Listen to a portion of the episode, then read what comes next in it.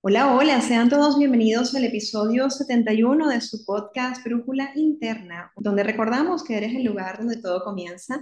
Y hoy tengo una invitada muy especial que se conecta con nosotros desde Cuernavaca, México. Ella nos va a hablar de algo, de ese ingrediente que podemos tejer en nuestras relaciones para hacerlas sostenibles a largo plazo, pero le vamos a dar un matiz bien particular y es cómo hacer cuando nuestros vínculos entran en conflicto y requieren conversaciones incómodas que muchas veces pues evitamos o decidimos no tener. Y hoy vamos a resignificar eso. Nos acompaña para ello Sofía Villar. Ella es psicóloga clínica, psicoterapeuta, especialista en el área de familia, de parejas, con un enfoque psicoanalítico y bueno, van a conocer este, del maravilloso trabajo de Sofía durante este espacio y luego les voy a dejar sus redes, por supuesto, para que puedan conectar con ella. Pero hoy está aquí para hablarnos de los vínculos, de las conversaciones incómodas que muchas veces se dan en esos vínculos y cómo hacer para gestionarlas. Bienvenida, Sofía. Gracias por aceptar la invitación a Brújula Interna. ¿Cómo estás? Hola Vanessa, muchas gracias. Muy grato participar de este espacio y muy agradecida con la invitación que tú me haces para compartir justo estos temas y estas inquietudes que surgen con relación a la vida y a los vínculos en general. Gracias, gracias a ti, Sofía. Sabes que yo te comentaba que para mí el vínculo es como la génesis de todo, ¿no? Eh, es algo que, que siento que nosotros como seres humanos necesitamos ser conscientes de la importancia que tiene cuidarlos, de la importancia que tiene cultivarlos y de la importancia que tiene nutrirlos, ¿no? Porque de alguna manera este, nos, nos engrandece como seres humanos y nos ayuda también a, a, ser más honestos con la forma en que estamos en el mundo cuando esos vínculos también son honestos, ¿no? Y me gusta muchísimo y hago aquí una declaración pública de admiración para los contenidos que comparte Sofía en su cuenta, este, este, este concepto de tejer vínculos, ¿no? ¿Cómo tejemos vínculos nosotros? Porque a veces parece que el vínculo fuera algo que existe y ya, y que nosotros necesariamente tenemos pues que estar allí y conectar. Pero no, realmente un vínculo es algo que se teje, que necesita intención, que necesita conciencia. Entonces, cuéntame un poquito de, de, dónde nace esta idea de tejer vínculos y, y por qué es tan importante como paraguas de estos contenidos que tú nos compartes. Bueno, pues para mí tejer vínculos mm, realmente pues tiene un significado muy importante. Eh, creo que el, el, el tejer también viene como de, una, de nuestra cultura, de nuestros ancestros, ¿no? Esta labor de tejer eh, es parte también de, de, de esa labor de, de hacer eh, con un hilo, de entrecruzar, digamos que puntadas para armar algo, ¿no? Y, y, siento que esta labor de tejiendo vínculos para mí fue como eso, como armar eh, un tejido y, y, ese ha sido parte del proceso que, he venido realizando, ¿no? De, ir construyéndome y construyendo también con otros esta labor de pensar y reflexionar acerca de los vínculos, de cómo nos relacionamos, de cuál es la importancia que tiene también eh, asumir un lugar protagónico en ese tejido. Porque es que, eh, pues sí, es muy bonito ver el tejido ya hecho, pero cuando tú te implicas, aprendes, desaprendes, te das cuenta de tus errores, pues puedes eh, asumir ese proceso desde un lugar distinto, ¿sí? Y, y creo que eso es parte también de, del trabajo que realizo a nivel terapéutico, ¿no? Es, o sea, es un acompañamiento, pero es un acompañamiento activo donde eh, hilamos y deshilamos eh, pensamientos, afectos, eh, ideas relacionadas con respecto a nuestros vínculos, a lo que hemos venido, a, a, lo que nos atraviesa dentro de la propia historia, pero también de lo que nos convoca los vínculos que elegimos, ¿no? Y entonces creo que el trabajo de, de ir tejiendo, que también es como en, en este sentido del gerundio es como, como, como esa labor constante, esa labor que no se acaba, que no es un proceso acabado, sino que está en continuo proceso y transformación. es parte de este ser y de este estar eh, implicados en la experiencia misma y en lo que va aconteciendo. Y es, sabes que te escuchaba y, me hiciste recordar un cuento, no sé si lo conoces, de Elena Ferrandiz, que se llama Hilos de Colores. No, no, te lo voy a enviar y te va a encantar. Es un cuento precioso que un poco nos narra cómo a lo largo de la vida, en distintas, en distintas etapas, nosotros vamos recibiendo como hilos, ¿no? Por eso se llama hilos de colores. Entonces habla, por ejemplo, de esos hilos de colores vibrantes de la infancia, de esos hilos de color rojo pasión de de la adultez, ¿sí? De esos hilos que ya se van teniendo un poquito de gris cuando nos acercamos más hacia, hacia esta última etapa de vida, cuando nos despedimos de nuestros vínculos más significativos, y de cómo una abuela va tejiendo un, abrigo para su nieta con estos vínculos, con estos hilos que forman los vínculos, y ese abrigo con el paso de los años, pues se va, este, digamos, por el paso del tiempo, por las vivencias, por los duelos, por las experiencias, se va como descosiendo, ¿no? Y como su familia muchas veces intenta remendar el abrigo, intenta remendar el abrigo, hasta que llega un momento donde ella decide soltar ese abrigo y dárselo a su nieta, porque ella va a trascender, ¿no? A, otro plano. Me parece un cuento muy lindo que me hiciste recordar porque porque hiciste mucho énfasis en esto de los vínculos se trabajan, ¿no? Los vínculos se tejen, los vínculos se deshilan y se vuelven a hilar, no son permanentes. No porque el día de hoy yo tenga un vínculo con alguien que me resulta nutritivo o fácil o dócil de gestionar, quiere decir que ese vínculo vaya a ser así permanentemente. Entonces, bueno, tú hacías mucho énfasis en esto de que los vínculos se tejen, de que, de que debemos ser conscientes de la responsabilidad que tenemos en construir esos vínculos, que no darlos por hechos, ¿no?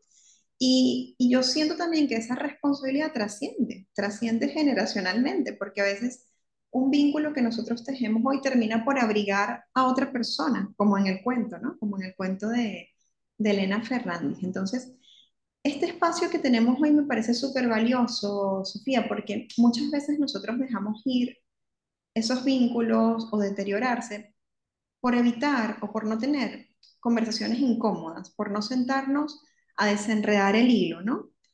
Y se nos olvida que cuando estamos tejiendo el hilo se enreda, o sea, así tal cual como cuando ustedes agarran una aguja de tejer y tratan de, de concatenar un hilo con otro, pues se enreda, es inevitable, ¿no? Entonces, ¿Qué hacer y cuál es el valor? ¿Qué nos está mostrando un vínculo cuando se enreda? Hice como tres preguntas, pero tú escoges. Sí, sí, sí. Además que, o sea, te escucho y inevitablemente aparece también, hablando como en un plano más personal, como em, lo propio, ¿no? Y, y, digamos, cuando tú hablabas de la abuela, o sea, inmediatamente me hiciste acordar de mi abuela que también tejía, le gustaba enseñar a tejer. Yo no aprendí a tejer con ella y... Es simbólico, ¿viste? ¿De dónde viene el Sí, y, y, pero de alguna manera el tejido o la manera de tejer sigue, pero de otro modo, ¿no? Y esto que tú dices, esto se transmite y se transmite quizás no de la misma forma, a veces no se trata de ser como, como lo hizo mi generación anterior, pero sí que de eso queda instalado como, como experiencia de, de aprender a, a tejer, que, que, que, el tejer es, es una metáfora muy simbólica, pero que también nos permite como, como poder ver qué, qué, hacemos con ese trabajo, ¿no? Y, pensando un poco en los vínculos, eh, pues no todos están dispuestos a aprender a tejer y, y no todos eh, digamos, se implican en la experiencia de tejer, que implica también un tiempo, un compromiso, una constancia, eh, una disposición, ¿no? Porque es que de repente cuando tú ves a una persona ya experta en el arte de tejer, o sea, ya ni sin mirar teje, ¿no? Parece fácil, parece una cosa así. Y parece fácil y como que, ay, no, no, pero, pero también hay ahí como, como una intención, ¿no? y, y, muchas veces el, el no estar eh, atentos o atentas a, esa, a ese tejido, de repente puede pasar mucho tiempo y nos damos cuenta que, estuvimos haciendo muchas cosas, pero sin ponerle la atención o el cuidado que merece, ¿no? Entonces, ahí viene un poco esta pregunta que tú haces acerca de cuando el hilo se enreda. Yo, yo creo que a veces ni siquiera el hilo se enreda, a veces ni nos damos cuenta cuál es, eh, bueno, tampoco es que sepa mucho de tejido, pero cuál es eh, el modelo que, el patrón que armamos, ¿no? Entonces, de repente cuando vemos el patrón, decimos, ay, aquí ya me di cuenta que aquí ya empezó como a verse distinto, ¿no? Y hay personas que mm, lo dañan todo y vuelven otra vez a hacerlo igualito, ¿no? Como hay otras que con el, con el, el dañado, el descosido, bueno, el, el cambio, eh, siguen haciéndolo, ¿no? Sabiendo que ahí está, pues, la inconsistencia de- del patrón que venía de una misma manera. Y yo creo que esto pasa en la vida misma, ¿no? O sea, quisiéramos muchas veces tener como el patrón así, como, como muestran esos tejidos perfectos, ¿no? Que, pero realmente cuando estamos tejiendo, y, y- y me acuerdo en este momento de, de unos trabajos que ahora observo preciosísimos, no sé si lo has visto de, de personas que hacen arte con, con el tejido, entonces lo que hacen es armar como palabras, pero tejidas. Entonces tú por, por la parte de enfrente lo ves súper bonito, pero por la parte de atrás se ve, o sea, lo irregular, lo, lo, Puntadas, digamos que un poco, sí, las puntadas, los, los nudos, eh, a veces lo enredado, bueno. Y yo creo que eso pasa con la, la vida misma, ¿no? O sea, tiene como estos reversos, estas, y, y que no es lo uno sin lo otro, ¿no? Eh, están juntos. Y este estar juntos es como, como también podemos, eh, en medio de, de las dificultades también, construir obras maravillosas, pero ese construir obras maravillosas implica también estar atentos a qué es lo que hay que atender, dónde es que está fallando, eh, dónde se hizo un cambio y por qué se hizo ese cambio, ¿no? Porque, o sea, los cambios no, no pasan porque sí, pasan por algo, ¿no? Eh, las crisis también nos vienen a, a dar noticia de algo que necesita un reajuste, una reacomodación, una forma de, de ver qué nos está pasando, porque a veces vemos que, que el otro cambió, que el otro es el que me genera problemas, ¿no? No estamos viendo cuál es el, el nivel de, de compromiso e implicación que hay en eso que está pasando. Entonces, eh, eso es algo importante a observar en, en los vínculos, en, en nuestros tejidos vinculares. Así es, así es. Mira qué, qué importante esto que dices y quiero resaltar algunas, algunas variables que tú señalaste, ¿no? En, en el tejer nuestros vínculos. Uno, la intención, ¿no? El darse cuenta de- desde qué lugar yo estoy tejiendo esta relación, ¿no? Adicionalmente, tener cuidado, saber que los patrones, aun y cuando parezcan ser conocidos en un comienzo, no van a dejar posiblemente de darnos sorpresas y de hacerse irregulares, ¿no? y que nosotros con esas crisis o con esos movimientos que se dan dentro del tejido, podemos hacer dos cosas. Una, o disolverlo todo, que es una opción, y tratar de comenzar de nuevo, o de alguna manera utilizar eso que nos está mostrando, ese síntoma, ese, ese nuevo diseño que nos está mostrando para crear, para crear algo nuevo, ¿no? Que muchas veces termina por sorprendernos gratamente, ¿no? Eh, imagino, por ejemplo, todas estas piezas de diseño que son atípicas, que siempre las miras y dices, oye, no se me hubiera ocurrido hacer algo tan lindo con, con esto, ¿no? O, o estos jarrones japoneses que cuando se Ujú, rompen, Sofía, y rompen con ese patrón de perfección, de estéticamente hermoso o correcto, ujú, entonces agarran ellos y los pegan y les colocan tinta de oro y el, el jarrón comienza a tener un nuevo valor, ¿no? Un valor mucho más significativo para la persona que vincula con ese jarrón porque conoce su historia.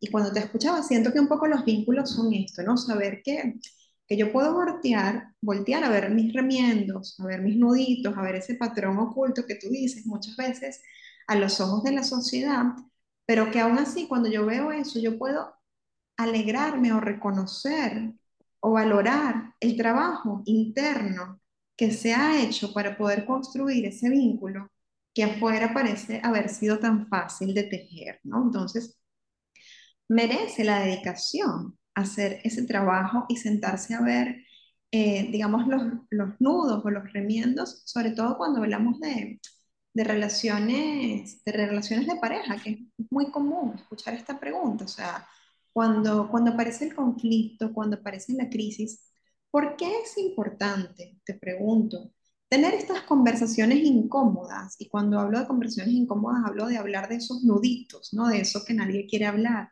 eh, para poder de alguna manera resignificar y hacer crecer la relación de pareja o continuar tejiendo juntos una relación de pareja? Bueno, es que eh, no hay, no hay, no hay relación de pareja, no hay vínculo que no presente conflictos, ¿no? Estar en un vínculo es conflictivo. Y yo creo que esto, o sea, eh, poder alojarlo y también eh, hacerlo parte como de la experiencia, eh, implica también como dejar de, de, de, atraparnos por ese discurso donde, donde todo es bonito, ¿no? Y entonces es este, este discurso romántico del amor, donde nos, nos, nos vemos, nos queremos, la pasamos bien, todo nos sale bien, o sea, todo encaja, todo es perfecto, ¿no? Y entonces esta idea de la similitud, de lo común, eh, empieza como a sonar muy bonito y, y, se vuelve como un, un, ideal alcanzar, pero realmente eh, la composición de un vínculo está hecha de diferencias.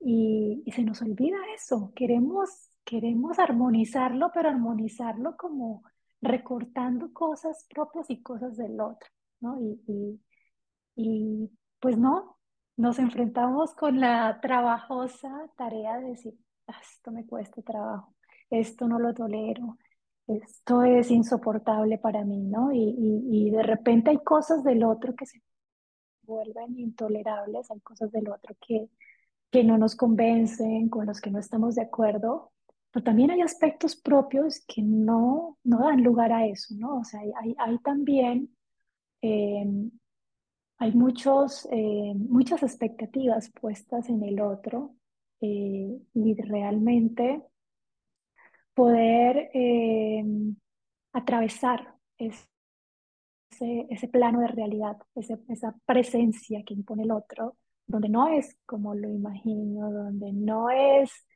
no se ajusta al modelo de pareja o de relación que tengo, sino que este me convoca a hacer otras cosas distintas, eh, ahí está ese trabajo interno, ¿no? Y ese trabajo interno que implica eh, moverme de estos lugares que, fijos que tengo y también abrirme a la experiencia de estar con otro que, que me está renovando y transformando constantemente. El otro me trae un hilo de otro color o de muchos colores y es que hago con esos hilos de colores. No como este eh, se ajusta al, al modelo que tengo. Rodillo, ¿no? ¿sí? Un rodillo para que sea igualito que yo. Exactamente, ¿no? O sea, como sí, sí queremos armonizar todo y, y, no es armónico, ¿no? Entonces, yo creo que eso es algo clave a la hora de, de hablar de lo, de lo incómodo, ¿no? Lo incómodo es es poder hacernos frente frente a esto que, que, nos molesta, que nos disgusta, que, que nos altera, porque es que esto que nos altera es como que yo tenía la imagen de que esto fuera así y el otro viene y me desacomoda y me lo voltea y me lo, me lo destruye y eso genera mucha frustración, ¿no? Eso genera mucho enojo, eso genera mucha perplejidad. Eh, hay algo que, que escucho mucho en la consulta y es como que cuando aparece algo del otro que, que no está dentro de mi cabeza como es él o como es ella. Eh, entonces, no, es que yo ya no lo desconozco, la desconozco, no sé quién es, ¿no? Como si, como si esto que aparece no fuera parte de esa experiencia también de ir conociendo quién es, ¿no? Porque es que realmente eh, como si la experiencia de ser fuera una sola y, fuéramos como una fotografía, ¿no? Que no se modifica. Pero realmente si te tomas una fotografía hoy, te la tomas en una semana o bueno, en dos meses, te das cuenta de, de que por más que hay algo en esencia que sigue siendo lo mismo, hay cosas que van cambiando. Sí, Sabes que me encanta escucharte y, y no puedo evitar pensar en, en las oyentes de este podcast, ¿no? Que en su mayoría, Sofía, son madres. Y, y yo suelo escuchar con frecuencia en los círculos de madres y en consulta también, cómo la maternidad, al ser una experiencia tan transformadora, tanto biológica como psíquicamente, nos lleva muchas veces a desconocernos a nosotras mismas e impacta directamente en el, en el vínculo de pareja. Y, escucho con frecuencia también cómo muchas madres se sienten culpables o juzgadas cuando sus parejas señalan que ya no son las mismas, ¿no? Es que ya tú no eres la misma, ya tú no eres la misma. Entonces, ¿cómo, cómo un poco abrazar esa, esa compasión con nosotros mismos desde este reconocimiento de que un vínculo conlleva en sí mismo una aceptación de la diferencia, pero también de tu propia diferencia. Un vínculo te da la oportunidad de cambiar, te da la oportunidad de, de decidir tejer otro patrón. ¿no? Eh, ¿cómo, ¿Cómo hacer para cultivar esa compasión? Mm, Bueno, es una, es una pregunta difícil porque eh, yo diría que, eh, bueno, también te hablo como desde la experiencia personal, ¿no? Eh, la maternidad, eh, pues es, es una transformación, es una transformación y se vive de manera distinta en la pareja, ¿no? Eh, y cuando estamos tan atravesados por el cuerpo, porque es que eh, todos los cambios físicos, eh, los cambios emocionales, los cambios hormonales, que no son pocos, ¿no? Eh, y todo ese proceso que lleva a, una desidentificación, porque realmente cuando, cuando nos convertimos en madres, digo convertirnos con la intención de hablar de una conversión, o sea, hay una nueva versión, eh, no puede ser sin, no puede ser sin, sin dejar, sin pérdidas, ¿no? O sea, eh, y a veces esto, esto también hace un impacto en el, en el vínculo. O sea, como te digo, si estoy sola y viene otro a tejer conmigo, bueno, el, el, el, el color, el modelo del patrón cambia, pero si a eso le agregas otro más, bueno, este también me cambia y y va siendo cada vez más complejo entre más personas van apareciendo en esa trama, ¿no? Y cada experiencia nos va nutriendo y nos va haciendo de una manera distinta. Entonces, cuando hay esta, esta, este sentimiento de culpa eh, frente al, al cambiar y a ser distinta, que también a veces, o sea, yo diría, ahí hay una queja frente a algo que está pasando quizás en el vínculo, pero que no se puede como entender qué está pasando allí, sino cómo lo pongo en, en la otra persona, ¿no? Entonces, por eso te digo que es difícil de responder la compasión, sino qué está pasando aquí, qué hay detrás de esto que me está queriendo decir que he cambiado, qué es lo que siente la otra persona que ha cambiado, porque sin duda llega un bebé y la dinámica cambia porque la misma situación lo demanda, o sea, hay un ser absolutamente dependiente eh, de otro ser humano o de otros seres humanos y es inevitable que toda la atención esté puesta ahí. Ese bebé va creciendo, va evolucionando, pero esto también implica una reacomodación en la dinámica de familia y no solo, un- no solo una persona cambia, todos cambian. Lo que pasa es que a veces nos cuesta ver lo que nos pasa. Por eso digo que a veces es más fácil ver lo que le pasa al otro eh, o a la otra persona que lo que nos pasa. Y por eso es importante como este trabajo de ver. O sea, ella está cambiando, pero, pero ¿qué, qué está pasando? ¿Cuál es la expectativa que yo tengo? Que sigamos siendo los mismos y como que nada ha pasado cuando en realidad eh, ya nuestra dinámica cambió porque ya no tenemos los mismos tiempos. eh, con este bebé o con este hijo en común hay, hay otras demandas que aparecen, ¿no? Y entonces esto nos obliga a, a cambiar, o sea, se, se adicionan otra serie de, de compromisos y también de desafíos, porque digamos que en la, en la experiencia, o sea, no es solo la maternidad la que se transforma, también la paternidad, cuando hay implicación también en ese vínculo, ¿no? Así es, cuando, cuando es un vínculo despierto, ¿no? Latente, cuando no lo que se da por fines instrumentales, sino desde la conciencia, ¿no?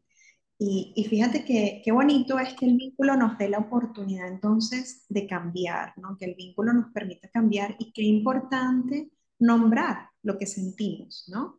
Yo, yo siento y lo valido contigo que una de las características de las relaciones saludables o nutritivas es que yo me permita ser yo mismo con mis luces y mis sombras y que entienda que el otro no necesariamente va a estar de acuerdo conmigo, pero que me valida desde el lugar de que me permite ser, que me permite existir siendo distinto de él, ¿no? Era un poco lo que tú decías antes, entender que el vínculo se teje en la diferencia, que no, no ambos estamos con el mismo hilo, sino que cada uno pues trae su hilo lleno de historias, como decíamos al comienzo del episodio. También viene entramado de otra manera, ¿no?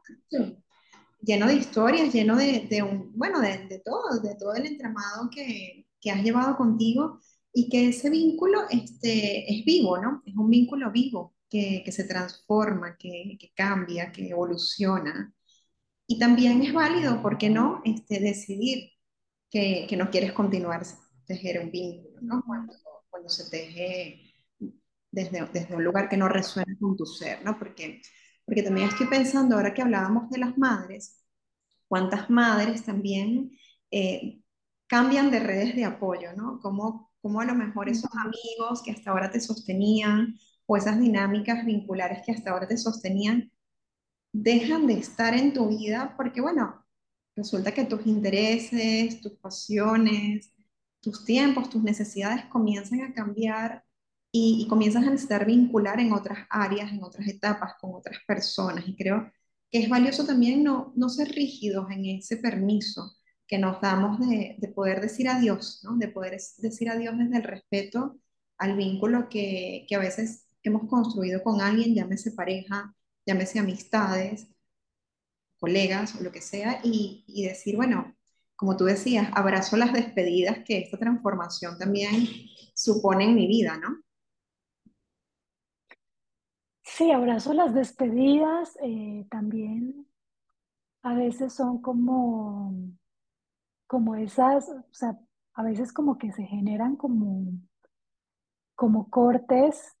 Eh, pero también va, va, o sea, como dices tú, hay, hay, hay situaciones que van teniendo como, como esta, esta prioridad o esto que aparece como, como, como interés, como deseo, ¿no? Habla también como de la vigencia de lo que en ese momento necesita eh, mi experiencia como ser y también, o sea, de qué, de qué vínculos o, de qué espacios necesito nutrirme en ese momento en particular, ¿no?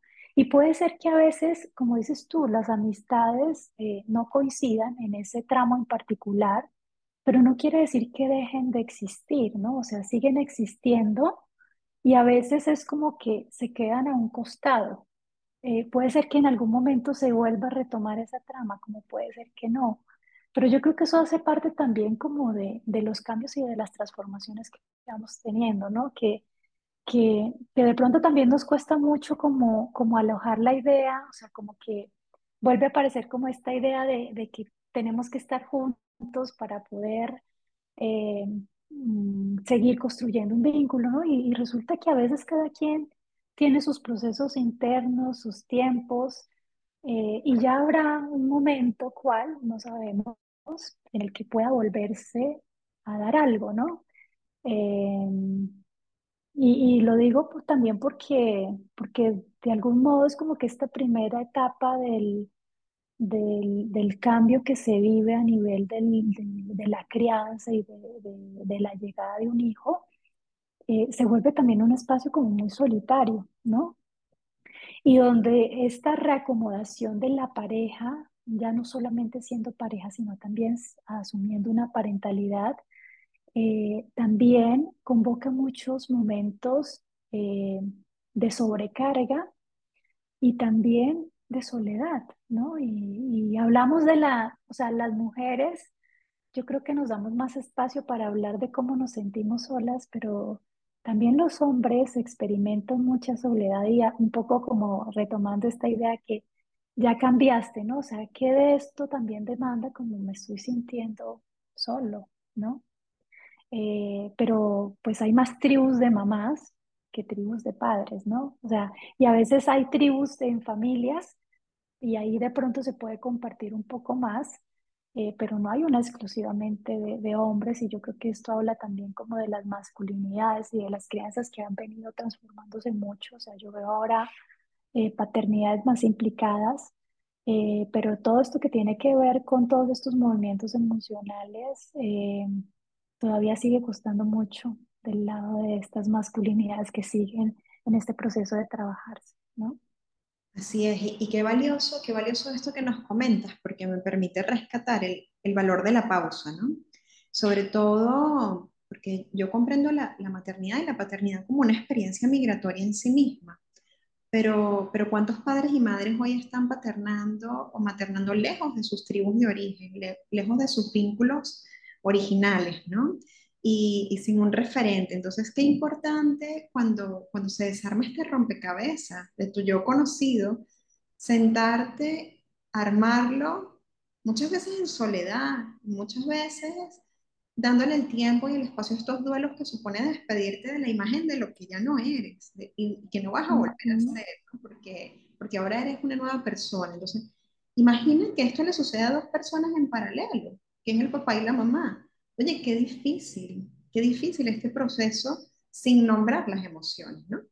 Y aquí quiero rescatar el valor de la pausa y rescatar también, y, aprovecho el espacio para, para, que nos comentes dónde pueden encontrarte nuestros oyentes, Sofía, porque me parece importantísimo pedir ayuda, porque esto es un proceso que nosotros no sabemos muchas veces cómo atajar. Y y terminamos juzgándonos mucho porque dices, bueno, si yo he tejido esta relación, si yo he tejido este abrigo que también me quedaba, ¿cómo es que ahora no me queda? ¿Cómo es que ahora no sé cómo tejer? ¿Cómo es que ahora ni siquiera reconozco mis hilos, ¿no? Porque, porque este proceso... O que ya no me gusta tejer. porque ya no me gusta tejer, o no de esta manera. Entonces, es complejo porque muchas veces en las relaciones se piden respuestas a preguntas que, que aún tú misma no te has dado el espacio, el tiempo y la pausa de elaborar, o tú mismo, ¿no?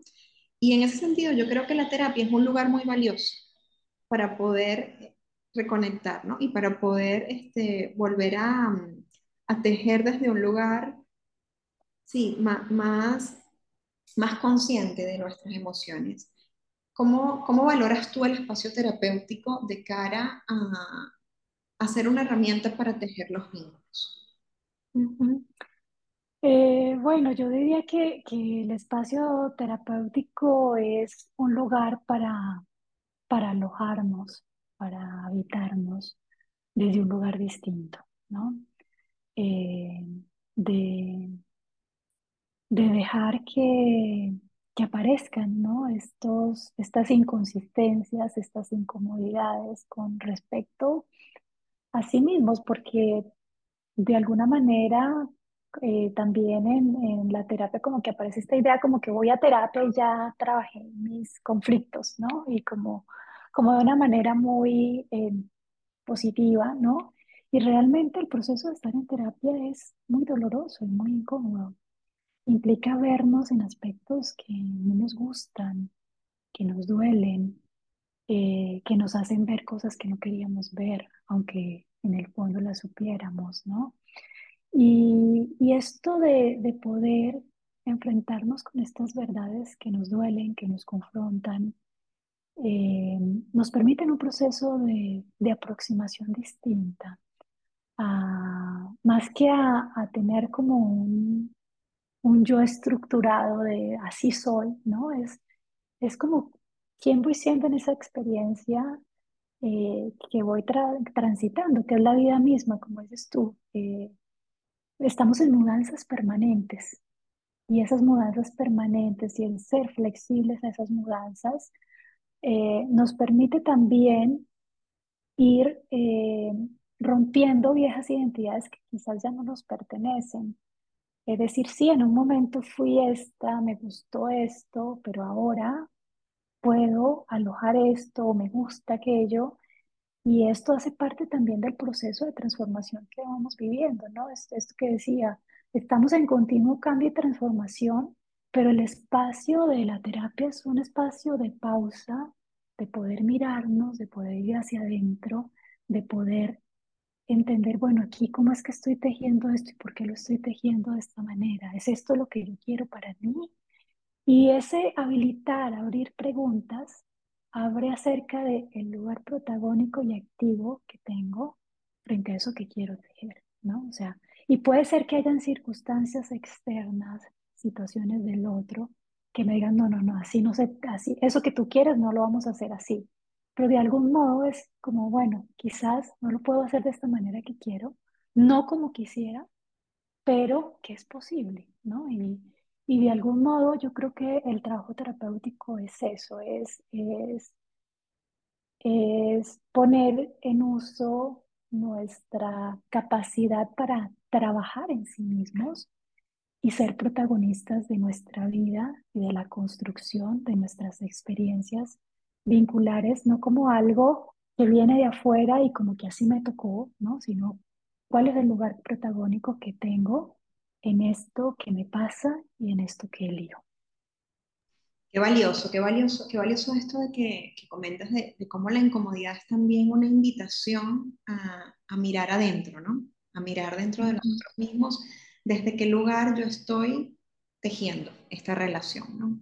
Y entendiendo que eso no es estático, que se mueve, que es un tejido vivo, que se da el permiso de actualizar sus contratos invisibles o visibles para poder ser sostenible en el tiempo, ¿no? Entonces, bueno, a quienes nos escuchan, que hoy mismo están atravesando una incomodidad y, muchas veces están evitando esa conversación o ese conflicto, porque hasta hoy lo hemos condenado como un síntoma negativo de mi relación, bueno, vamos a, a resignificarlo, vamos a entender que los vínculos sostenibles, sanos, que se tejen a lo largo del, del camino y del tiempo, migran, cambian, se dan el permiso de abrazar las diferencias y sobre todas las cosas abrazan la incomodidad como una oportunidad de mirar adentro e integrar en nuestro tejido nuestras luces y sombras desde un lugar de absoluto respeto para con nosotros mismos. Y si hoy no sabemos cómo hacerlo, existe el espacio terapéutico para ayudarte a lograrlo y profesionales como Sofía Villar, que bueno, más allá de aportar muchísimo valor en sus redes, tiene también disponible para ustedes su consulta online desde cualquier lugar del mundo. Sofía, cuéntanos un poquito más dónde, dónde pueden encontrarte nuestros oyentes y por supuesto yo les voy a dejar toda la información en los comentarios de este podcast. Bueno, pues los invito a, a que me sigan en, en, Instagram y Facebook. Mi página se llama Tejiendo Vínculos, eh, haciendo honor también a este tema que hemos venido desarrollando hoy de manera muy metafórica, pero que eh, justamente lo que, lo que hago en ese espacio es hablar de qué es lo que, que nos sucede al, al vincularnos, ¿no? Hablo, abro mucho espacio para, para preguntarnos, para reflexionar acerca de cómo nos vinculamos en la vida misma, que no solamente es eh, cómo nos relacionamos en pareja, ¿no? Sino cómo me vinculo conmigo misma, cómo me vinculo con los otros, que es esto que, puede trasladarse a diferentes escenarios que, que implican como este acto de mayor conciencia sobre el lugar que, que asumimos frente a nuestras relaciones, ¿no? Eh, mm, a veces no somos tan conscientes de por qué nos pasa lo que nos pasa, pero porque no nos hemos detenido a indagar profundamente en esto. Y pues para eso está el escenario terapéutico, ¿no?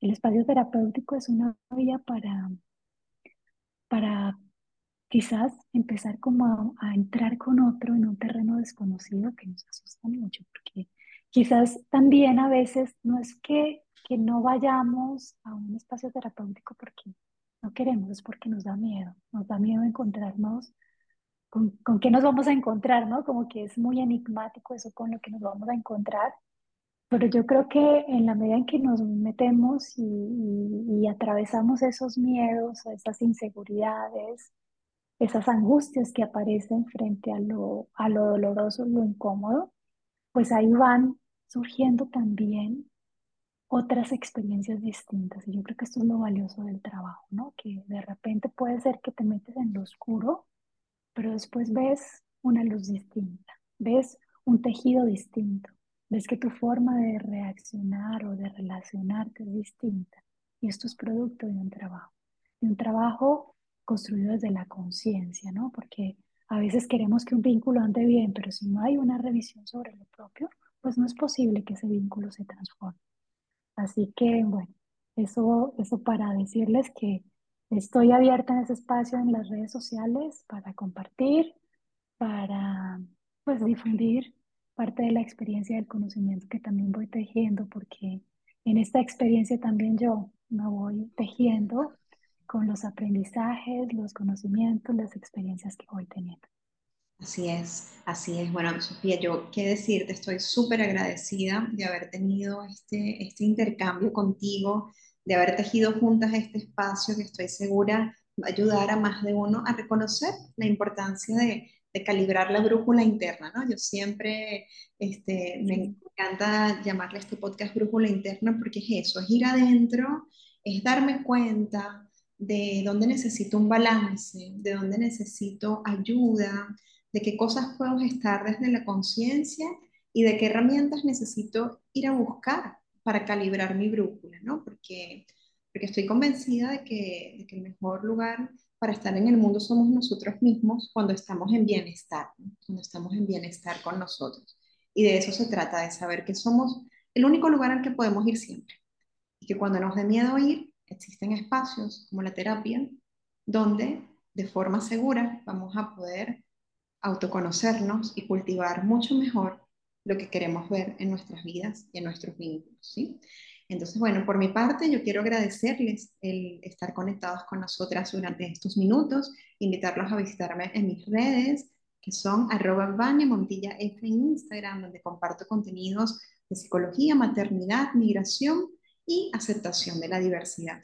Sofía, a ti dejarte la puerta abierta a este espacio con una y mil invitaciones más y agradecidas de todo el valor que aportas, no solamente para nosotros hoy, sino también desde tus redes y desde todas las áreas de comunicación que siempre estás tejiendo con otros colegas y en distintos escenarios. Muchísimas gracias por acompañarnos y bueno, siempre bienvenida a Brújula Interna. Muchas gracias. Bueno, que esta sea la, la, apertura a muchos más tejidos. Así que gracias, Vane, por la invitación y bueno, seguimos en comunicación. Claro que sí. Y te comparto el cuento Hilos de Colores y se los comparto a ustedes también en los comentarios de este podcast para que lo puedan leer en familia y que sea una bonita oportunidad también de respondernos, ¿no? Desde qué lugar estamos tejiendo nuestros vínculos en casa, que creo que siempre es valioso detenerse. Sí, súper interesante.